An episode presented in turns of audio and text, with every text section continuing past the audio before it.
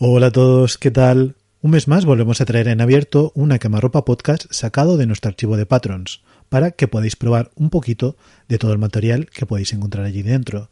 Si todavía no os decidís a suscribiros a nuestro Patreon, recordad que también podéis escucharnos en abierto cada 15 días en la quemarropa Flixolé, el programa que realizamos en exclusiva para la plataforma Flixolé. Hoy abrimos al público un debate que sigue teniendo mucha presencia en Twitter y otros foros de discusión cinematográfica, como es la mitificación colectiva de la época de los videoclubs en España. ¿Realmente fue para tanto o estamos deformando la realidad de lo que vivimos? De esto hablamos en este debate. Antes de empezar, simplemente recordaros que podéis suscribiros a Quemarropa Podcast y contribuir a que el proyecto siga adelante a partir de 6 euros al mes. Toda la información, como otros niveles de suscripción y las diversas ventajas que implican, las tenéis todas en patreon.com barra a quemarropa podcast.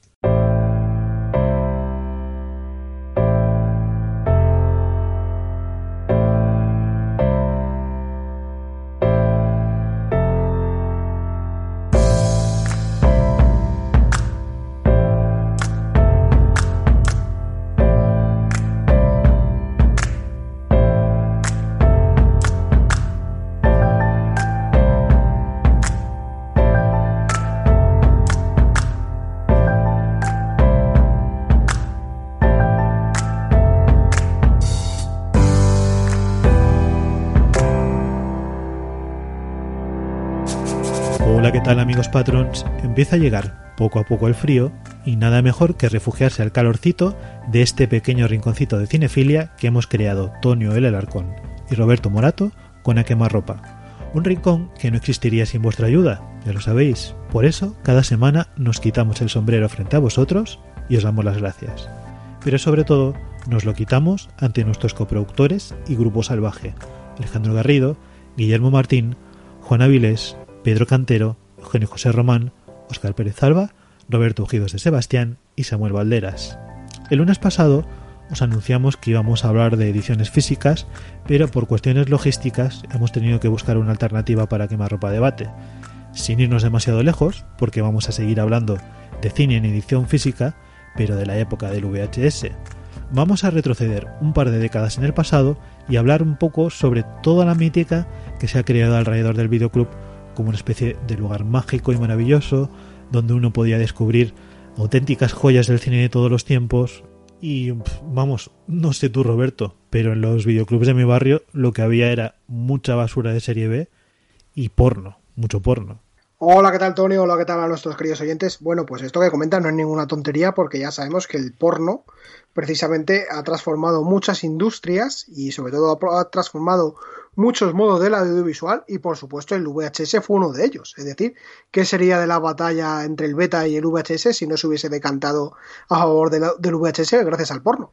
Es que yo creo que tenemos un poco la idea de los blockbusters, ¿no? Que tenían el, el porno como apartado en una habitación aparte a la que era más, entre comillas, más difícil acceder, pero los videoclubs tradicionales, tú, yo es que recuerdo videoclubs eh, que el porno simplemente estaba en la estantería de arriba no, había una gran diferencia, ni era tan difícil acceder a él. O sea, no, no, en la separación no era tan, no era tan evidente y tú era muy fácil ver mm, caraturas como Eduardo Manos Pollas y cosas así y, tenerlas enfrente, vamos, no... Sí, Eduardo Manos Penes, que era un gran clásico de, lo, de los 90, pero sí, sí, totalmente. O sea, de hecho, a ver, digámoslo serio, pero efectivamente había mucha gente que tenía la membresía del, del videoclub únicamente para alquilar porno. Esto, sobre todo gente adulta, eh, sobre todo jubilados y demás, vamos, esto yo creo que sigue más o menos, han desaparecido los videoclubs, pero los últimos que quedaban, mucha de la gente que seguía siendo socio efectivamente era por eso, por el hecho de alquilar cine, cine porno para,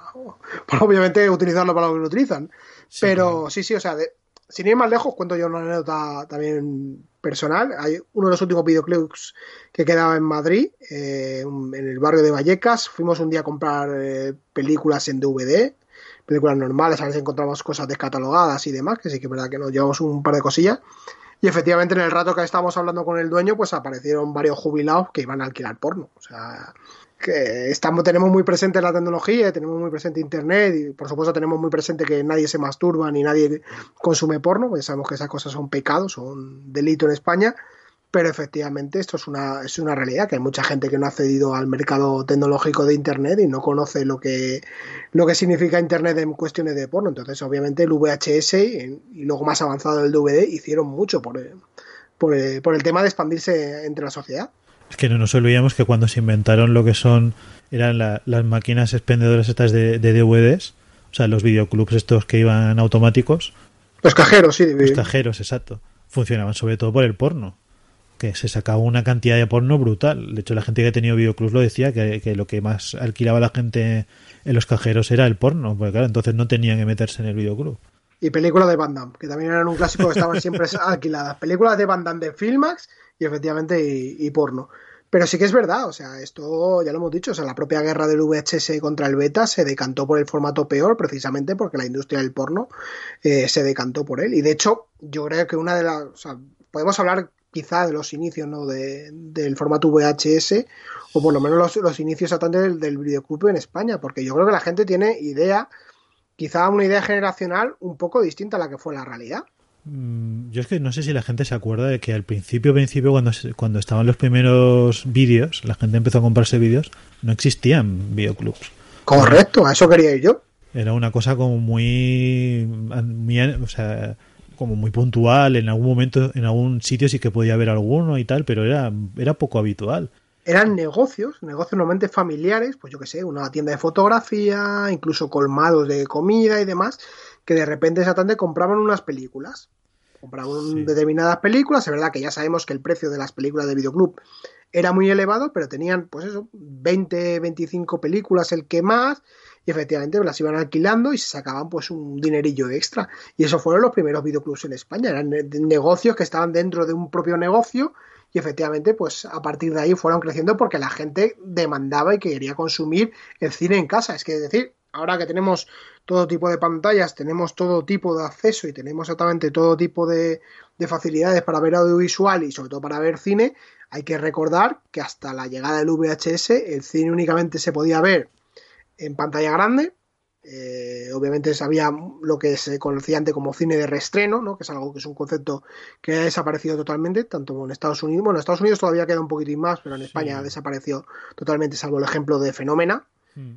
Y bueno, que Fenómena también es otro estilo, es otro rollo totalmente distinto, no es un cine de reestreno per se, porque realmente los reestrenos ya no existen, es decir, es un hmm. cine pues eh, que selecciona las películas, que hace sus propios ciclos, es otro concepto totalmente distinto y efectivamente, pues eh, únicamente también por la televisión. Y bueno, la televisión, obviamente, las opciones eran absolutamente limitadas, y más en España, que había únicamente un canal y dos. O sea, no, no quedaba otra más. Entonces, el cine, o sea, perdón, el VHS supuso una gran revolución para la hora de consumir películas en casa.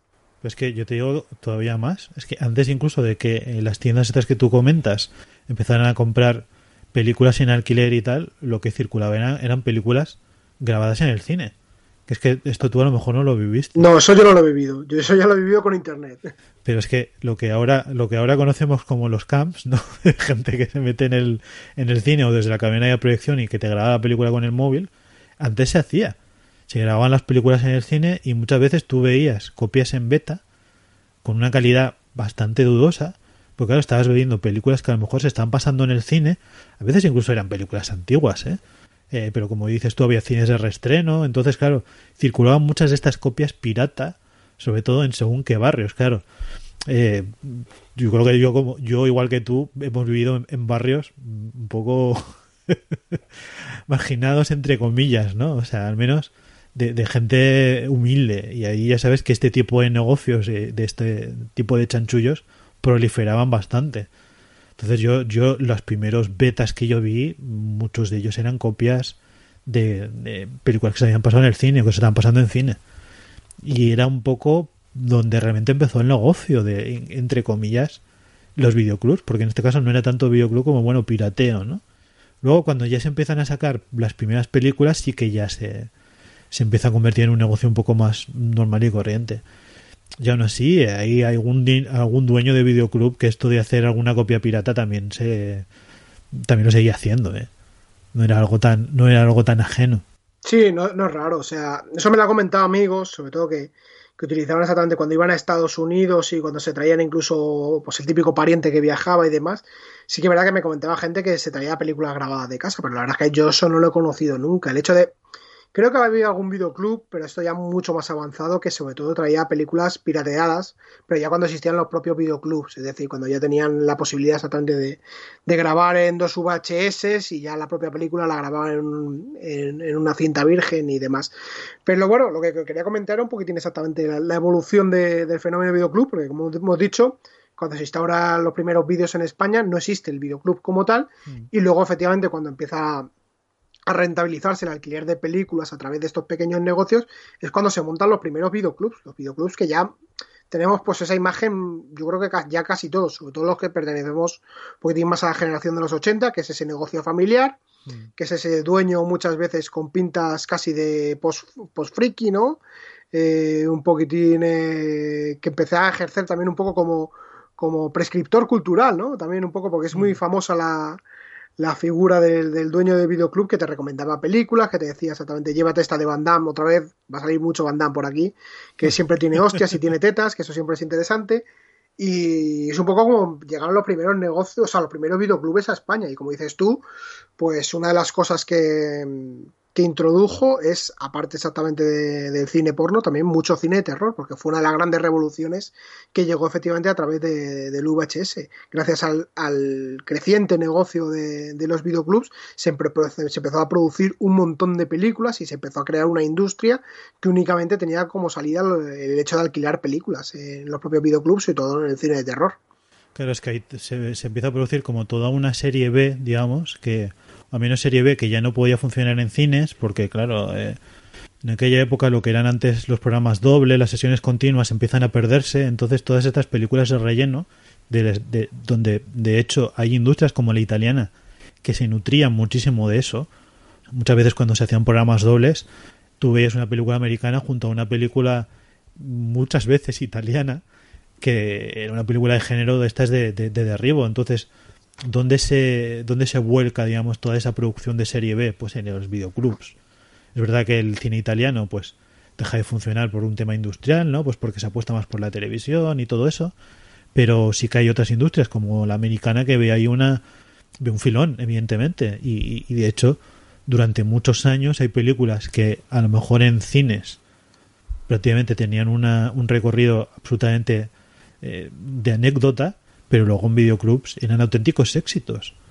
Pues realmente se, se, se recaudaba, o sea, los videoclubs acababan, o sea, eran, eran las típicas películas que era dificilísimo encontrar en el videoclub, ¿no? Porque esto es otra cosa.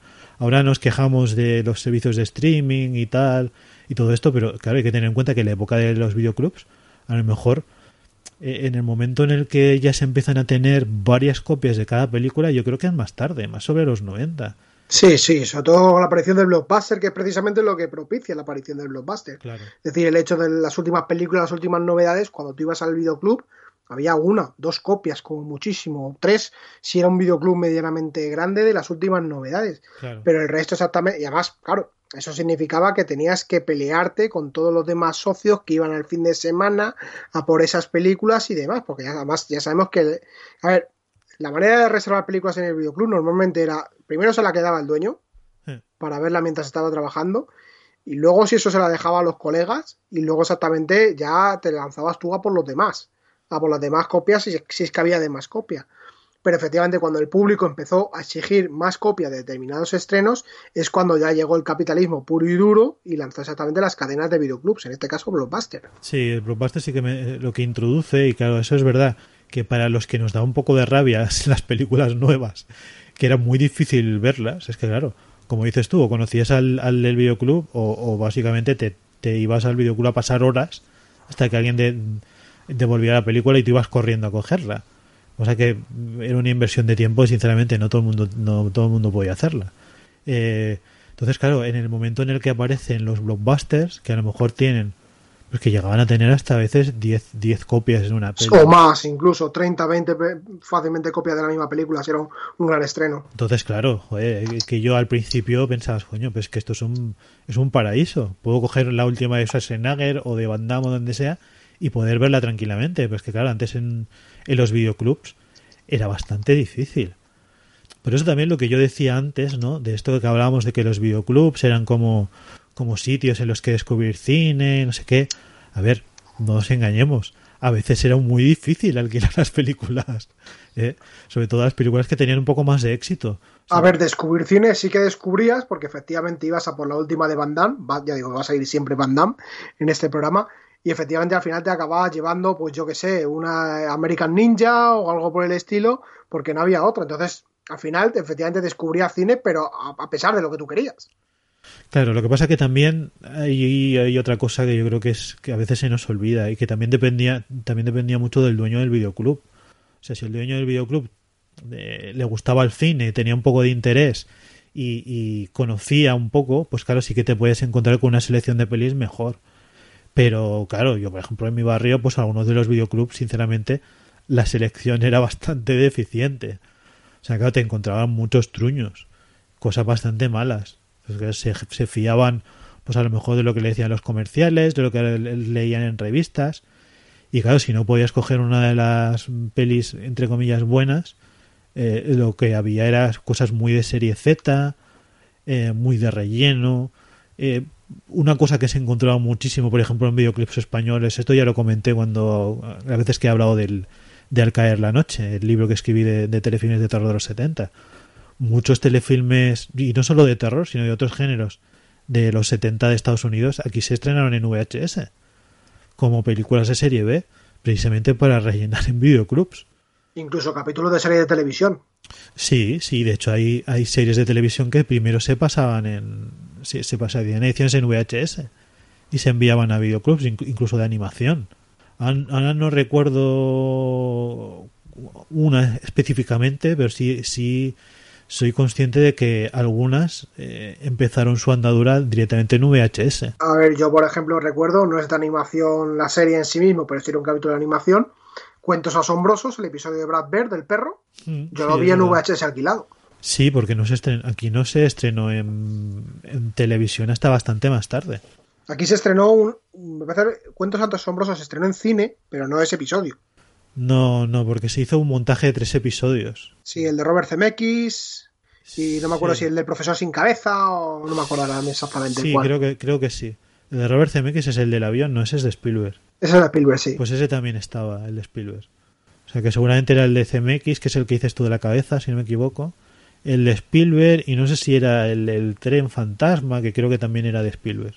Sea que no, las, las pesadillas de Freddy, aquella serie de televisión, por ejemplo, también se pasó en VHS, que te has alquilado, porque claro, como las películas de Freddy Krueger de Pesadilla en el Street tenían exactamente un éxito arrollador en los videoclubs, pues rápidamente dieron salido a ese tipo de, de, productos. Otra cosa que también no hemos dicho y que efectivamente es un must, es un obligatorio en los videoclubs, es que muchas veces se compraban y se alquilaban películas únicamente por la carátula. Sí, claro, es que una de las, una de las grandes artes, digamos, de aquella época era eh, hacer una carátula atractiva. Porque, claro, tú lo que hacías era patearte el videoclub eh, cuando no encontrabas lo que querías ver, pues fuera una de Schwarzenegger, una de Stallone, una la de críos de la época o lo que fuera. Entonces te pateabas para ver qué te, qué te, te, qué te podía interesar. Entonces, claro, es verdad que a veces había películas con carátulas muy chulas que te llamaba muchísimo la atención. Pues por cierto, esto también los italianos lo hacían muy bien. De hacer, sí, como siempre. De hacer postes que llamaban A mí lo que hace más gracia es que la gente exactamente mira esto con nostalgia cuando esto era puro negocio. Es decir, tú contratabas a un artista efectivamente muy bueno para que te diseñara una carátula que en muchas ocasiones no tenía absolutamente nada que ver con la película en sí y lo que hacía exactamente era incitarte, engañarte directamente para que tú alquilases esa película. O sea, era publicidad totalmente engañosa. Ya sé que a la gente lo mira con una nostalgia terrible, ¿no? Es que aquellas portadas de, VHS que eran magníficas, pues sí, eran magníficas, pero estaban diseñadas magníficamente para engañarte.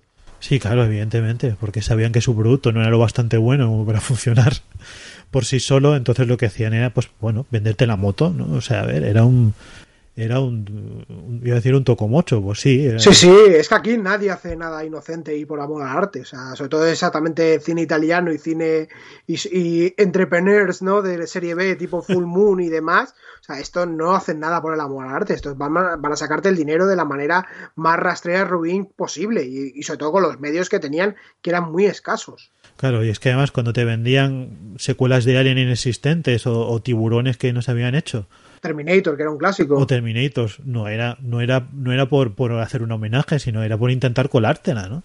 Oye, mira, que hay una nueva de Terminator, o hostia, un, tiburón. en, aquel momento la información cinematográfica eh, te llegaba con cuentagotas. Es que claro, estamos acostumbrados hoy en día que tú te puedes meter en internet y prácticamente puedes saber todo de, cualquier cosa al instante. Pero estamos hablando de que en aquella época eh, sí que había revistas de cine, pero claro, mm, no era tampoco súper habitual que la gente se comprara revistas. Tú puedes tener revistas en tu casa, pero eso no significa que estuvieras al tanto de todas las películas porque se editaba mucho. Sí, tu ventana al mundo era muchas veces esa carátula que veías.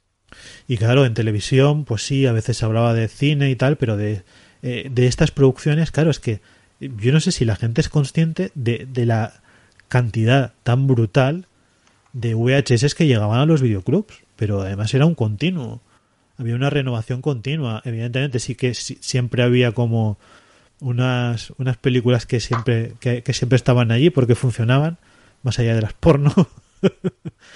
Eh, y claro, sí que, sí que podía haber una cierta renovación, porque claro, una cosa que tenía el VHS es que se desgastaba. Que eso te hacía también ver en determinadas películas cuando se, se veía mucho una escena, ¿no? Si había una escena de sexo en determinada película, como en Instinto Básico, cuando la protagonista cruza las, cruza las piernas, Sharon Stone, eh, más de una copia estaba desgastada en esa, en esa escena. Sí, totalmente. Bueno, por eso también ha pasado muchas veces con las copias de cine, ¿eh? que se las encargaba exactamente el proyeccionista, ya sabemos que repetía constantemente en pases privados. Claro, ese es otro tema que no hemos hablado, exactamente, el formato VHS, que hay mucha nostalgia y mucho, mucha recuperación, sobre todo en Estados Unidos en los últimos años. Hay un tema evidente, exactamente, de que es un formato muy limitado. A nivel de, a nivel de imagen. A nivel tecnológico, por supuesto. A nivel no, no, solo a nivel de imagen, que obviamente, o ser un formato antiguo, pues es un formato limitado. Pero efectivamente, el es el tema de que, de que a nivel tecnológico, pues eh, 20, 20, alquileres, por ejemplo, y 20 visionados de una película, lo que hacían exactamente era ir deteriorándolo. Claro, es que es, lo que iba a decir, que es un formato que se degradaba mucho. O sea, enseguida se, se quedaba eh, la imagen fatal, el famoso tracking, ¿no? Cuando no se veía una película bien, que tenías que estarle dando a ver si lograbas recuperar algo de la imagen y que a veces era imposible. que claro, hoy en día estamos acostumbrados a la imagen digital que o la ves o no la ves, pero claro, en VHS no era, no era así. A veces te encontrabas con películas que, que estaban tan jodidas que las veías borrosas o te había unos botoncitos que eran el tracking, que básicamente lo que era era un intento de, recolocar el, lector, digamos, de, la banda magnética a ver si, si leía mejor lo que, lo que estaba en la cinta y a veces era imposible. Y de hecho había, había escenas en las que a veces no se veía absolutamente nada. Entonces, claro, sí, eh, la nostalgia y todo lo que tú quieras, pero bueno, a ver, también estamos hablando de un formato que estaba o sea, que estaba concebido para las televisiones de tubo que en general eran más pequeñas que las que tenemos ahora y que evidentemente pues, tenían muchísima menos resolución. Sí que hay que decir, y esto es una cosa que no es un mérito del VHS, sino de mérito, eh, pero que bueno, se le puede dar una cierta magia, es que determinadas películas es verdad que en VHS ganaban, claro, porque eh, se veía mucho menos detalle. Ya, pero eso exactamente es más de mérito que otra cosa. Sí, sí, claro, por eso decía que no es exactamente un mérito del VHS, sino que el VHS escondía, ¿no? Determinadas cosas. Entonces, claro, es verdad que hay determinadas producciones, sobre todo de serie B, y ahí entran las italianas, que claro, eh, el VHS sí que es verdad que escondía cosas, y luego tenía otra cosa que le daba como una textura que es cierto que en las películas de terror funcionaba bastante bien, ¿no? Más incluso eh, puede que incluso más que en, que en cine determinadas películas que por eso hay, hay directores que la han imitado y la siguen imitando ¿no? hoy en día Porque sí, Sí, que- pero es una cuestión nostálgica más que nada. O sea, es, es Bueno, yo el hecho exactamente de intentar retrotraernos eh, visualmente a una época mejor. Es verdad que efectivamente que sobre todo en, una en los últimos años se ha intentado digitalmente imitar mucho el estilo VHS, el estilo visual, esas líneas, esa pérdida exactamente de definición. Pero yo creo que es eso, es jugar un poquitín con la nostalgia. Bueno, yo creo que es la imperfección de la imagen, ¿no? Porque el, Sí. el- el grano en el, en el cine de terror funciona bien. A ver, también es verdad, eh, quería matizar un poquitín esto, que tú y yo lo miramos de una manera distinta a lo que lo puede mirar una, una generación más joven, porque tú y yo esto lo hemos vivido. O sea, es decir, tú y yo exactamente tenemos un componente de nostalgia. Pero es verdad que, por ejemplo, una persona que haya nacido en los años 2000 es decir, va a reaccionar ante ese tipo de imagen de una manera muy distinta a la que podemos reaccionar nosotros. Mm, Sí, bueno, sería un equivalente con todas las distancias a, a nosotros respecto al cine mudo, a lo mejor, ¿no? Quizás, no sé, es, es complicado hacer la, la equiparación. Es que claro, a ver, quizás un poco bestia, ¿no? Hablar de cine mudo, pero claro, estamos hablando de una tecnología que es que, que, que desaparecida por el camino. Que mucha de, muchas de estas nuevas generaciones es que ni, ni lo ha visto. Es que un poco como la cinta de audio.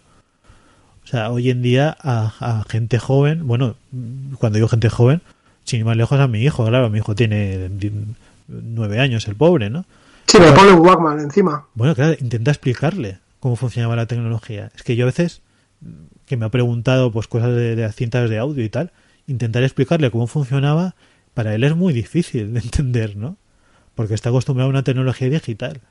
Entonces, claro, para una, para la gente que está acostumbrada a usar streaming, eh, ver cosas por internet, bajarse archivos, hablarles de que existía una tecnología magnética, eh, unas cajas bastante grandes que se metían en un lector, que además tenías que rebobinar para verlas desde el principio, es que si lo piensas es absolutamente surrealista. O sea, es que claro, otras cosas que también te encontrarás en los videoclubs, la necesidad de rebobinar las películas para verlas, porque Bueno, necesidad, entre comillas, en algunos videoclubs ya sabemos que había multas, no en todos, porque si no Sí, el negocio pero- se le iba al garete. Pero es verdad que la gente exactamente, normalmente no rebobinaba a nadie las películas. muy poca gente, ¿eh? o sea, mucha, de hecho al final había videoclubs que lo que hicieron fue comprar rebobinadores. Eh, lo que hacían era cuando les llegaba la película las metían y las rebobinaban. Y la gran mayoría lo que hacía era directamente dártela como el último cliente. Sí, sí, por eso decía que a veces había que había- a veces había que rebobinar con todo lo que eso implicaba, porque claro, es lo que digo de la tecnología digital. Estamos acostumbrados a tocar un botón o darle a o darle al ratón y, y ponerte al principio de la película, pero entonces no, a lo mejor podías tardar 5 minutos o 10 minutos en, en rebobinar la película, dependiendo de cómo fuera el de cómo fuera el, eh, el tu vídeo, lo viejo que fuera. Es que claro. Y dependiendo del punto que te hubiese dejado eh, la última persona que había alquilado la película, dependiendo exactamente de muchas cosas. Pero claro, no era una tecnología exactamente instantánea. No, claro, o sea, ya es que más allá de, de que evidentemente era el peor de los tres formatos, es que esto no lo hemos comentado porque hemos hablado del beta pero no del V2000.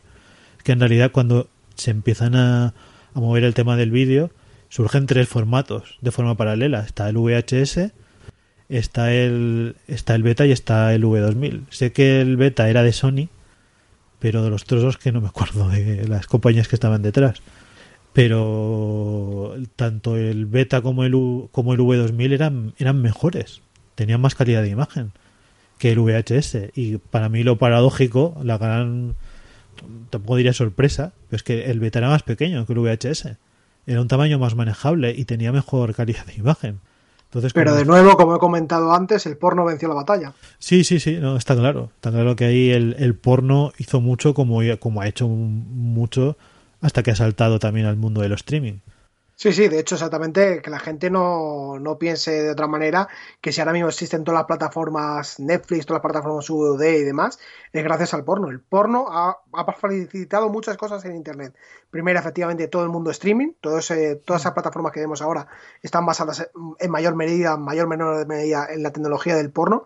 Y luego, por ejemplo, exactamente todas las pasarelas de pago que hay en Internet están basadas exactamente en negocios porno. A veces decimos que la tecnología avanza por las cosas que hace el ejército, pues en el caso de la tecnología audiovisual avanza por lo que hace el porno. Es que es así. O sea, es que es una, es una industria que mueve mucho y ha movido mucho. Eh, y de hecho, yo creo que también eh, una de las grandes lo que una, de las cosas que justifica el salto al, al DVD también en los videoclubs es el porno. Porque, Totalmente. Porque claro, eh, el VHS pues es lo que tenía, ¿no? Pues que era un, era un era un formato incómodo, que había que rebobinar, el desgaste que había. Sobre todo el desgaste, exactamente, pues dependías mucho también exactamente de, de la persona anterior que tuviese alquilado la película, porque claro, si tenía, por ejemplo, los cabezales del vídeo roto, despídete exactamente de la calidad de imagen. En el visionado había mucha gente que tenía vídeos antiguos, vídeos vetustos y la, la, cinta se quedaba enganchada y directamente se cargaba las películas. Y no solo rotos, o, sino también sucios, que claro, a veces tenía, había que pasar cintas, o sea, unos productos específicos para limpiar los cabezales. Que no los pasaba casi nadie. Eh, bueno, yo tenía una cinta de estas para limpiar. ¿Y lo pasaste alguna vez? Sí, sí que lo pasé, sí que lo pasé. Porque es que, claro, a veces, precisamente por alquilar películas de videoclub, pues tenía los cabezales sucísimos. Yo recuerdo que tenía un. Bueno, sigue, sigue viviendo, decir, tenía un familiar, no, sigue viviendo.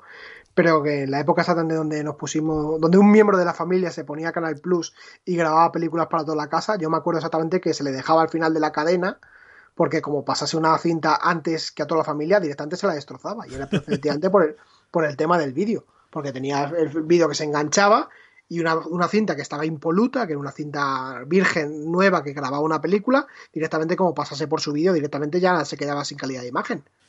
Tengo que decir, antes de pasar a hablar del, del DVD y el cambio que suponía para los videoclubs, que hasta hace nada yo tenía un, un VHS todavía en casa. ¿eh? Yo tenía un reproductor que funcionaba.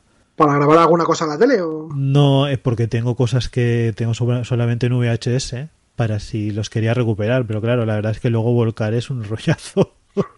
porque tienes que estar conectando a un ordenador con una entrada compatible y tal. Era un... Al final se lo di a mi suegro porque todavía tiene VHS. Pero sí, sí que, sí que tenía, tenía hace, cuando digo hace poco me refiero a hace un par de años, ¿eh? Y funcionaba y funcionaba bastante bien, pero es verdad que, claro, la imagen es lamentable, no sé que se ve fatal. Sobre todo las cosas, o sea, si ya se ven, si ya se perdía calidad con las eh, con las películas, digamos, que compraban los videoclubs, tú imagínate las las cintas de vídeo que comprabas en las tiendas para grabar de la tele. Claro, eh, ahí sí que la calidad todavía era peor. Se perdía mucho, se mucha mucha definición. Pero bueno, eh, llega un punto en que el, el, negocio de los videoclubs empieza a funcionar cada vez peor. Eh, y entonces cuando surge el, el DVD, una tecnología nueva que supone también toda una toda una innovación en, en, muchos sentidos, ¿no? Pues sí, quizás un formato que no es nada, no hay ninguna nostalgia en torno a él, pero por lo menos para mí ha construido más mi cinefilia que el VHS.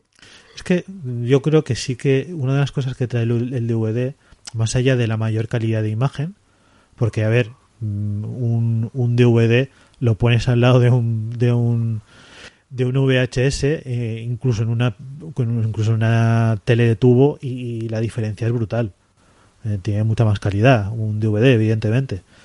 Pero joder me acabo de perder tío es en cierta manera una renovación de lo que es el tipo de películas que llega a los videoclubs o sea sigue llegando cine serie B cine pensado directamente para DVD porque es verdad que surge también toda una industria en ese sentido pero es verdad que todo ese fondo de catálogo entre comillas cutre que había en que había digamos en los videoclubs clásicos se empieza a ampliar más porque se empieza a apostar más por sacar clásicos al menos al principio de la época del DVD ¿eh?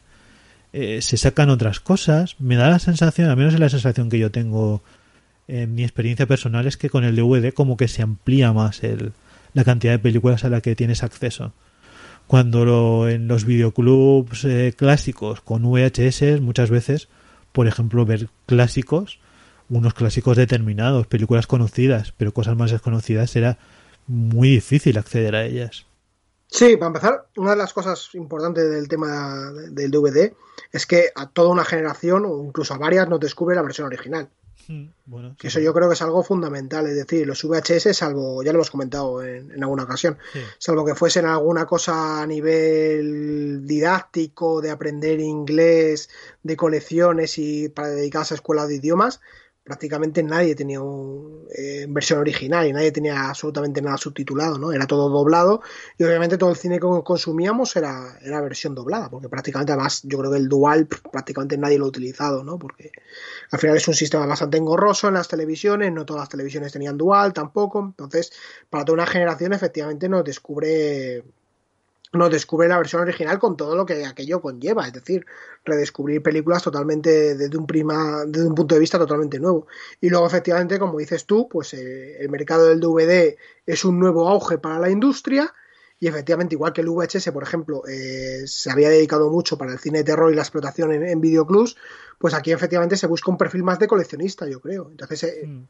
al, ser un perfil más de coleccionista y un perfil más de cinéfilo, por decirlo de alguna manera, porque es verdad que, por ejemplo, en España el DVD yo creo que se implementó bastante bien y sobre todo en, incluso una población bastante más adulta, que por ejemplo lo que es el Blu-ray, pero que efectivamente buscó un perfil de coleccionista y un perfil de coleccionista en cierta manera exigente, ya no solo en los videoclubs, sino efectivamente pues a, la venta, se, yo creo incluso se, se, potenció un poquitín, ¿no? Ese, ese coleccionismo, ese es el sacar mejores ediciones, el sacar exactamente, eh, hubo mucha remasterización de clásicos, mm. cosa que por ejemplo en, VHS pues no había existido, se recuperaron muchos clásicos, la cultura de la cinefilia también yo creo que estaba bastante viva cuando empezó... ¿eh? Por eso yo creo que es una, es una de las cosas buenas que trae el DVD, que que como que, amplía mucho eh, la cantidad de películas que puedes ver, o sea, hay clásicos y cosas así.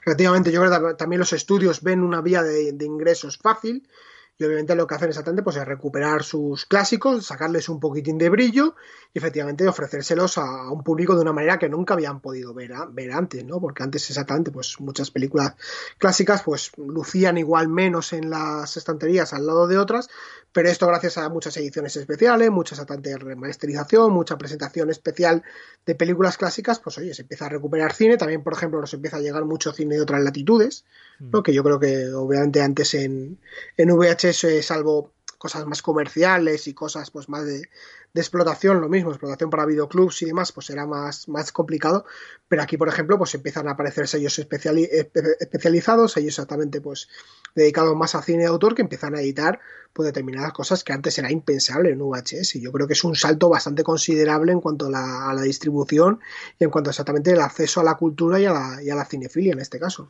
Es que realmente se produce un segundo auge del videoclub con la llegada del DVD. Sí, totalmente. Lo que pasa que, bueno, o sea, esto hablamos exactamente, obviamente la gente no iba a alquilar Berman al, al videoclub. No, evidentemente. Pero sí que había un mercado, es decir, hacía falta que te pasases a principios de los años 2000 por el, por el corte inglés para ver que había un montón de gente, sobre todo, ya digo, un consumidor maduro, un consumidor normalmente entrado en años, que sí que iba a comprar esas películas, sí que iba a comprar clásico, mucho, por ejemplo, en España se editó mucho western, precisamente gracias a este tipo de público, porque lo demandaba. Claro, es que había todo un público que se había acostumbrado a en los sábados por la tarde por la tele ver, ver, ver westerns, es que era lo que daban por la tele, lo habitual. Sí, bueno, para mí exactamente era un público que, que buscaba recuperar los clásicos que había visto en su juventud. Las películas que había visto en su juventud, que ahora solo eran clásicos, pues ahora efectivamente lo que hacía era querer comprarlas y querer volver a acceder a ellas. Claro, es que también hay que tener en cuenta que cuando empieza a surgir, digamos, el DVD con más fuerza, eh, los cines de barrio han desaparecido en España, se ha, se ha introducido lo que es eh, el, concepto del cine más americano de multisalas, ¿no? Con películas contemporáneas, se descuida mucho lo que es el, el cine de restreno, que tú decías, esto desaparece. No existe ya directamente. Desaparece. Entonces, claro, eh, ¿cómo se recuperan los, los clásicos que antes la gente iba a verlos al cine? Pues a través de DVD. Porque como dices tú, con VHS era más complicado. También hay que decir que era un, era un, era un formato más, más, eh, más engorroso de, replicar incluso de fabricar. Claro, el DVD es verdad que eh, es fácil de, era fácil de replicar y era fácil de fabricar, porque era un formato también más manejable, más apilable, apilable de forma más fácil. Es que claro, tenía muchas, muchas ventajas. Eh, las cajas eran más pequeñas que las de las VHS, también te cabían más era un formato más duradero, porque en teoría el DVD no se desgasta, aunque ya sabemos que ha, acabado surgiendo hongos y hay DVDs que han acabado poco más que como posavasos, pero en teoría nos vendieron exactamente que era un formato prácticamente infinito. Bueno, también hay que tener en cuenta otro de las cosas malas de, alquilar películas en DVD de los videoclubs, es que muchas veces te encontrabas o dedazos o, o directamente rayones. Sí, yo una vez me encontré una raja de chorizo. Hostia, esto, esto de, de, intentar meter rajas de chorizo en, en el DVD para ver si es que se veía, pensaba que era un mito. No, no, yo directamente me encontré una caja esta de videoclub de alquiler de lo que hemos dicho, de cajero, y me encontré exactamente el DVD, no sé si era el caso Boone o lo que fuese, y estaba una, una raja de chorizo, revilla, que alguien no sé por qué la había dejado ahí, si igual de merienda para el próximo que alquilase la película, pero efectivamente ahí estaba y obviamente te puedes imaginar cómo estaba el DVD, lo fui a llevar inmediatamente. O es que le estaba lanzando un mensaje al, videoclub. Alguien le había deseado mucho mal a Matt Damon. No lo sé, la verdad. Pero sí, claro, es que es una de las cosas de, que tenía el DVD, un poco es un equivalente a lo que decíamos antes de las cintas de VHS que te encontrabas todas tocadas, ¿no?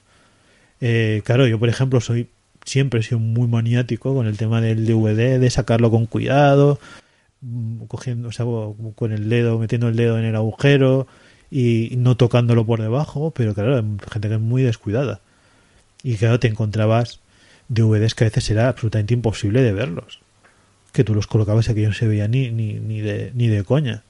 Hombre, hay que ser, hay que ser muy manazas, ¿eh? de todas maneras, porque además es que tenías que hacer unas rayas que estuviesen muy cercanas al centro, porque si eran unas rayas más superficiales, en teoría el DVD te lo leía, pero claro, ya si te pones con un compás a rayar exactamente las, las pistas donde realmente tiene la información, pues claro, esto ya va siendo de profesional machaca. Bueno, yo es que he visto gente apilando DVDs, o sea, poniéndolos, sacando un DVD y echándolo encima de la mesa o poniéndolo en estanterías ¿sabes? Sin la caja. Entonces, claro, eh, evidentemente con el roce, con, con, las cosas que hay alrededor, se, se rayan las películas, pero es que mucha gente esto ni lo piensa, claro. Eh, que es un formato que hay que, que hay que cuidarlo. Claro, y la diferencia ahí con el VHS es lo que antes comentaba, ser imagen digital, si no se veía, no se veía. No era como el VHS que a veces si la, si la cinta estaba un poco tocada, pues podías ver algo aunque fuera de aquella manera, pero claro, el VHS, una vez estaba jodida el, o sea, el VHS, digo, el DVD cuando estaba jodido no se podía ver nada. Es un poco lo que nos pasa ahora también, tanto con el Blu-ray como con los, con los archivos. ¿eh? Cuando están jodidos ya está, no puedes ver. Y hombre, sí que es verdad que una de las cosas que surge, yo creo que es en esta época, ¿no? Cuando empiezan a surgir lo que son las, las tarifas planas de los videoclubs. Bueno, eso también depende mucho del videoclub, ¿eh? Sí, sí, sí, por eso. O sea, no es yo, no lo, yo concretamente creo que no lo he conocido nunca. Yo creo que no, o sea, no era, no era, o sea, no era lo habitual, habitual, pero sí que es verdad que en la época del VHS todo era por pagar por película. Eh, claro, ahí es otra cosa que es verdad que no hemos comentado, que en los videoclubs dependía de la calidad o novedad de la película, que eran más caras, claro. Si tú querías una película nueva tenías que pagarla más cara. Sí, esto sobre todo pasó en Blockbuster. Bueno, pero yo me acuerdo en los normales también era así, ¿eh? Si querías alquilar la película. Dependía mucho, dependía mucho de la política. Sí, me imagino que sí. Debe ser que en mi barrio eran todos un poco. Cabroncetes, sí. Pero, en Blockbuster efectivamente era la política. La, la, política es que el fondo de catálogo era mucho más barato que las novedades. Pues sí, y muchas veces no podías alquilarlo tanto tiempo. ¿no? Efectivamente, también era un alquiler por horas, cuando los otros alquileres eran por días. Mm, sí, y sí que es verdad que cuando empieza a salir Blockbuster, yo creo que esto sí que eh, lo empiezas a ver un poco más, ¿no? O sea, porque yo, yo recuerdo de coger pelis en, en cajero y no eran un Blockbuster, ¿eh? ¿eh? porque tenía una tarifa plana y pues, por aprovecharla, ¿sabes? O sea que sí que empieza a surgir como esa, esa forma distinta de alquilar, que no es por película, que tú pagas, pues, no sé, 24 o 48 horas, dependiendo de la política del, de la persona que tuviera el videoclub, pues empiezan a surgir algunos que lo que pagas es por, por todo el mes, pagas un, un X al mes, y a veces sí que lo que tenías que hacer era pagar por determinadas películas. Tú con ese fijo podías alquilar lo que quisieras, digamos, de su fondo de catálogo, pero si querías algo más nuevo sí que tenías que pagarlo lo que está haciendo ahora Disney Plus con Mulan, básicamente, ¿no? Pero no he inventado nada Disney Plus. No, no, para nada. Eso, digo, que tenías tu suerte, ¿eh? porque yo todos los videoclubs que he conocido, ninguno tenía tarifa plana. Yo creo que era uno de los que había en mi barrio, que era de los más grandes y que duró bastante tiempo. Y sí que, claro, se fue adaptando a los tiempos. Claro, es que es normal, exactamente, al bajar el ritmo de, de alquiler, me imagino que tendrían que poner alguna oferta. Ahora yo creo que casi todos los videoclubs que quedan en España, creo que casi todos tienen tarifa plana. Es que yo creo que incluso Video Instant, eh, que es este vídeo, este videoclub gigantesco que sigue existiendo en Barcelona, donde tiene muchísimo fondo de catálogo, por cierto. Es el que más tiene en España, sí. Sí, eh, hasta hace relativamente poquísimo, yo creo que bueno, iba a decir antes del, iba a decir con el COVID, no, era antes de, y antes del COVID entraron un poco en... Números rojos. Sí, y no se podían permitir el local donde estaban y tuvieron que cambiar y también tuvieron que cambiar la política porque ellos todavía alquilaban por, por días. Si tú querías sacar una película durante un día o dos, pues tienes que pagar solo por ese día o dos. Y ahora tienen un sistema de, también de tarifa plana, un poco intentando competir con los Netflix y tal. Claro, eso lo veo más normal, exactamente. Es que, claro, a ver, hablamos del problema exactamente de, de, los, de los videoclubs con respecto a las plataformas, pero claro, es que, por ejemplo, cuando se instauró, que se instauraron muchísimos cajeros de videoclubs, o sea, cajeros de, de, alquiler en España, sobre todo en la época del DVD, eh, los, los cajeros también abusaron mucho de la confianza del, del cliente porque efectivamente se alquilaban por horas y a ver, eh, muchas veces no podías ver la película durante, durante determinado y te acababan cobrando un sobrecargo bastante elevado. Entonces, lo que ellos forzaban era exactamente un alquiler mínimo de seis horas, por ejemplo, de ver la película en tu casa y de ir a devolverla, pero en muchas ocasiones no podías porque la veías por la noche, no sé cuándo, y te acababan cargando bastante. Es decir, a veces era incluso más caro que la, la política de los videoclubs convencionales. Que yo creo que también fue una de las causas por las que se acabaron los videoclubs en España. Luego, obviamente, ya llegó el digital y ya cambió absolutamente todo. Ya también llegó la piratería en España a niveles alarmantes y también acabó con bastante el negocio. Pero yo creo que también fue una de las cosas, es que, por ejemplo, los videoclubs de cajero crecieron brutalmente en España. Sí, claro. Yo creo que una de las cosas que también provoca la decadencia es que, ya, te, ya lo comentaba yo antes, el DVD es muchísimo más fácil de replicar desde el momento en el que se empiezan a popularizar las grabadoras de DVD y tú empiezas a poder duplicar los DVDs, yo creo que el negocio de los videoclubs empieza a, tambalearse, ¿no? Sí, no solo eso, porque bueno, los VHS también los podías duplicar si tenías un, dos, dos vídeos y había un familiar que, que, tenía ese dinero, pero efectivamente al ser un al ser un DVD ya es digital y ya entramos con el tema de internet, con bajarse las películas. Entonces, claro, eso en VHS en esa época no existía, esa posibilidad no existía, pero con el DVD ya sí que existía. Sí, claro, ya no solo es que ya no, ya no es que te bajes solamente la película en DVD, es que te bajas en un DVD te cabían cuatro o cinco pelis, claro. Claro. en formato digital, es cuando la época dorada del emule, ¿no? Aunque bueno, el emule se sigue utilizando, de hecho sigue funcionando, ahora funciona bastante bien, mejor que mejor que al principio. Eh, pero claro, cuando surge por primera vez, claro, se, descargan muchísimas cosas.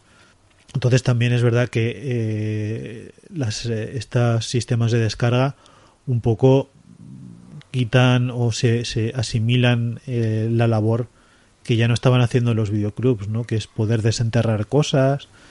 Em, se digitalizan muchas em, ediciones en VHS que ya estaban totalmente desaparecidas. Claro, toda esta renovación que antes comentaba yo del DVD sí que también provoca que toda una serie de películas que nosotros habíamos visto en VHS o que estaban disponibles en VHS desaparecen, porque no se, no se hace un volcado. Entonces, claro, es verdad que sí que hay mucha digitalización y estas cosas que, bueno, eh, hace que a través de Internet realmente te encuentres muchísimo muchísimo más cantidad de películas de las que había de la que había en la época de los videoclubs. Y esto era unas cosas que yo también, cuando hablamos de, tratar este tema, me parece importante sacar, porque tenemos un poco mitificado el tema de, que en la época del VHS, las películas que veíamos y la cantidad, tampoco había tanta oferta. No, no, había tantísimas películas donde elegir. Y la mayoría de películas que había, como he comentado antes, eran bastante de segunda. Que siempre había películas interesantes, sí, sí que las había pero tampoco es que hubiera una gran cantidad de opciones. No, normalmente era sota, caballo y rey. Sí, claro, a ver, siempre te podías encontrar con un videoclub de alguien que entendiera del tema y que, mm, oye, tuviera una buena selección o te pudiera recomendar. Pero dependía mucho de la zona en la que vivieses también. Sí, mucho, por eso te digo, o sea, ya lo comentaba yo antes, que nosotros somos de barrios o ciudades como son, bueno, en mi caso barrio. Entonces, claro, a ver, eh, hay que tener en cuenta que los videoclubs que yo tenía a mi alrededor, pues tampoco eran de... No había grandes cinéfilos, no, no, estaban a cargo de grandes Películas de acción, películas de dibujos animados, películas de terror, cine español y poco más. Y algún drama por aquí. Y alguna cosa, bueno, sí que tengo que decir que el, el primer videoclub en el que me apunté, es verdad que cogí Mad Max, es la primera peli que cogí, pero cogía a Annie Hall, o sea, Annie Hall, no, perdona, Hannah y sus hermanas. Bueno, pero todavía era, a ver, era Woody Allen dentro de lo que cabe, y un Woody Allen más o menos de la época. Sí, hay que, claro, hay que decir que Woody Allen en esa época era muy conocido. Era un tío muy, era muy popular en España. Entonces, claro, tampoco es que fuera como un Berman, como tú decías, ¿no? Hoy en día sí que sería más, si hoy existieran los videoclubs como entonces, sí que, sí que sería más raro, pero claro, es verdad que sí que tenía una cierta dosis de popularidad, o sea que bueno. Sí, por eso, un poco yo creo que es importante remarcar eso, ¿no? Que, que vemos con nostalgia ya no solo el tema del videoclub y lo que supone y todo lo que hay alrededor, también porque hay figuras como Tarantino que le han reivindicado mucho, ¿no? Claro, no tiene nada que ver el mercado de videoclub de Estados Unidos y la cantidad de películas y de oferta que debía haber allí que la que había en España. Claro, es que de otras cosas yo creo que la experiencia de videoclub cambia mucho con los años. Es decir, no era lo mismo.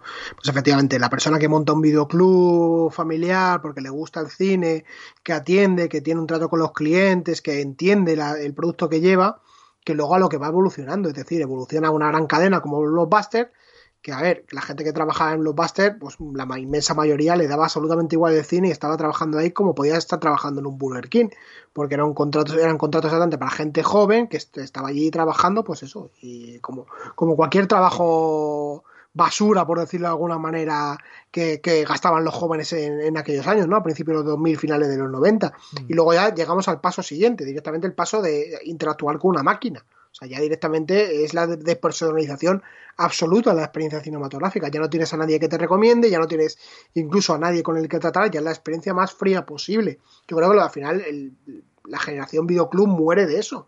Muere exactamente porque al final el capitalismo acaba engullendo toda la experiencia y acaba exactamente degradándola pues al hecho de, tú directamente meter la película, sacarla de un, de un, cajero de la manera más fría posible y directamente marcharte a tu casa a verla. Y eso pues es más o menos la experiencia que tenemos ahora mismo con Netflix, incluso mm. peor, porque bueno, al final Netflix tienes una relación con las redes sociales, con tu propia exactamente lista, con tu no sé cuánto, con tu demás, que hace por lo menos que sea una relación un poquitín más personal pero es que al final la experiencia de los videoclubes está en España por lo menos totalmente despersonalizada. Yo creo que la figura de esos videoclubes míticos de Tarantino y demás, pues hombre, igual algunos la ha conocido, pero yo creo que en España han sido las que menos. Todos tenemos pues nostalgia exactamente. A ver, yo recuerdo mucho, por ejemplo, exactamente cuando salía del colegio, me iba a mi casa en autobús yo solo, me pasaba por el blockbuster de campamento y me iba a alquilar, por ejemplo, Necromantic, que mm. estaba oculta exactamente detrás de una cortina.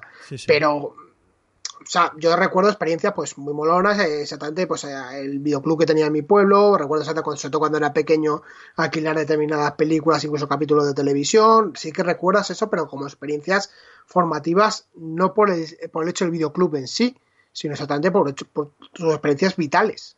Una cosa que nos hemos olvidado es que los videoclubs llegan a un determinado momento en que empiezan a alquilar juegos también.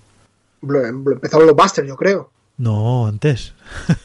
yo, yo llegué, a, llegué a alquilar juegos de, de, Super Nintendo y de... Yo es que en videoclubs, bueno, sí, estoy recordando que mi videoclub de Leganés sí que alquilaba juegos de Game Boy, si no me acordaba de eso. Sí, yo, yo, yo, yo, a alquilar de Mega Drive y de, y de Super Nintendo. Es que te lo decía porque, claro, yo es que conocía tiendas de videojuegos que alquilaban videojuegos. Sí, sí, no, pero claro, en videoclubs de barrio, a ver, yo en mi barrio, en Belviche, no había, no había tiendas de videojuegos. Si querías comprarte un videojuego tenías que ir de Barcelona o incluso al centro hospitalet.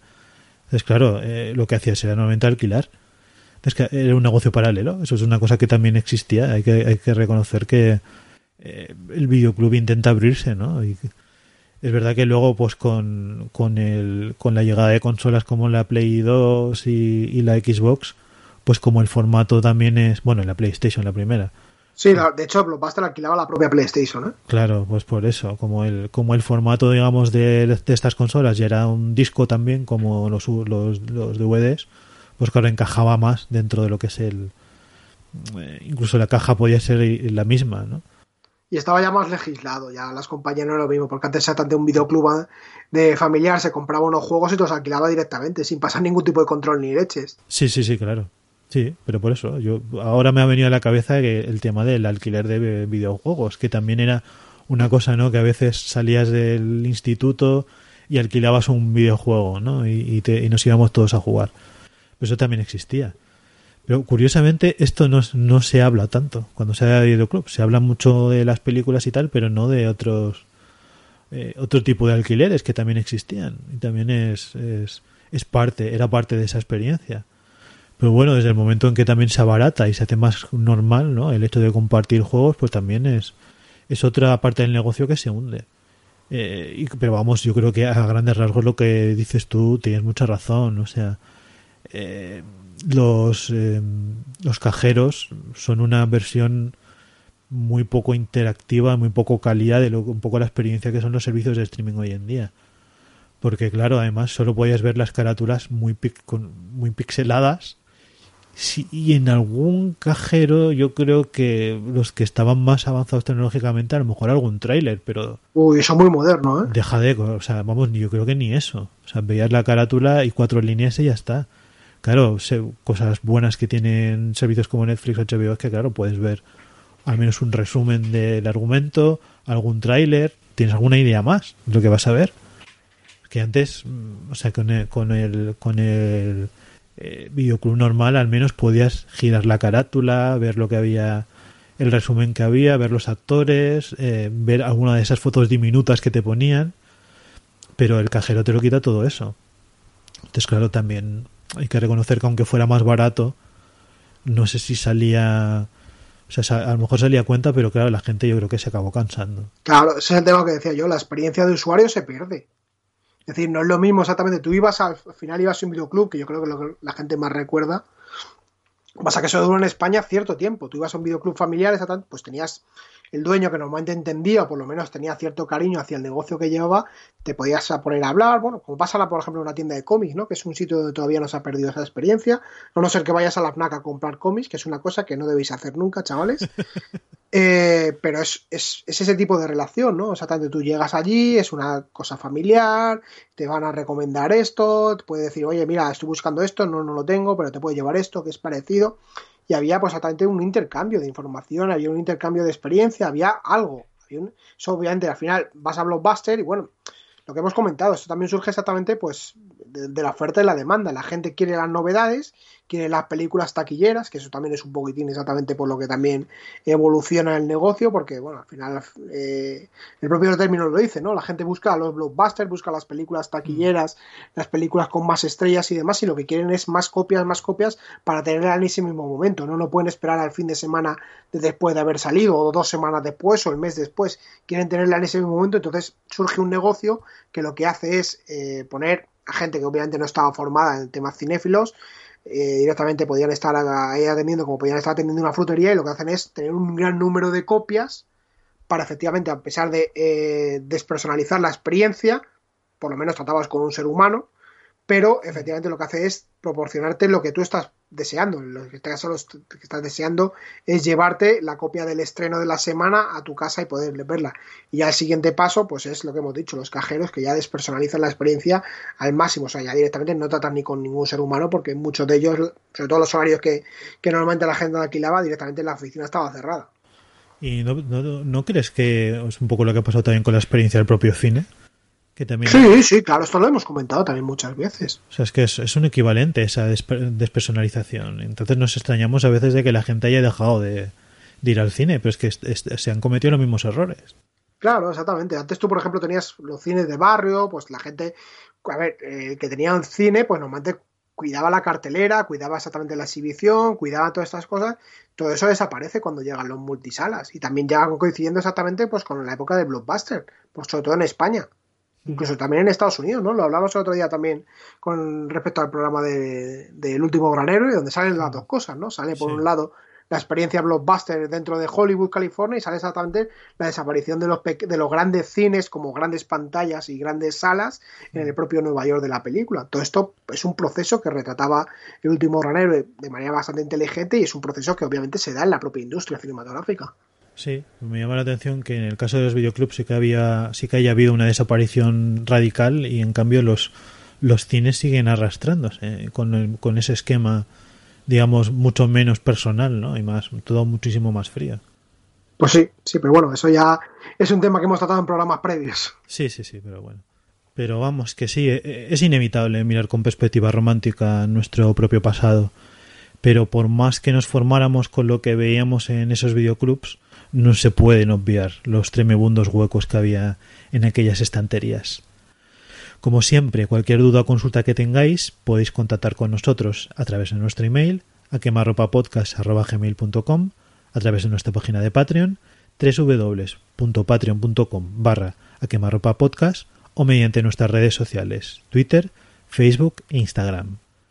Recordad que si sois patrons, recios de rico o grupo salvaje, podéis conseguir un pack formado por dos Blu-rays de dos directores de la talla de John Carpenter y David Lynch, más concretamente La Cosa y Corazón Salvaje, un programa doble lleno de monstruos, uno de ellos Nicolas Cage. En una semana vuelve la sección clásica del podcast, a quemar ropa vintage, y después de la buena experiencia con Distrito Quinto, volvemos a mirar hacia atrás, a la época franquista de nuestro cine, para recuperar una de las obras maestras surgidas de la colaboración de Luis García Berlanga y Rafael Azcona, El Verdugo, una comedia negra, negrísima, cuyo análisis ejecutaremos el próximo lunes. Hasta entonces, chao.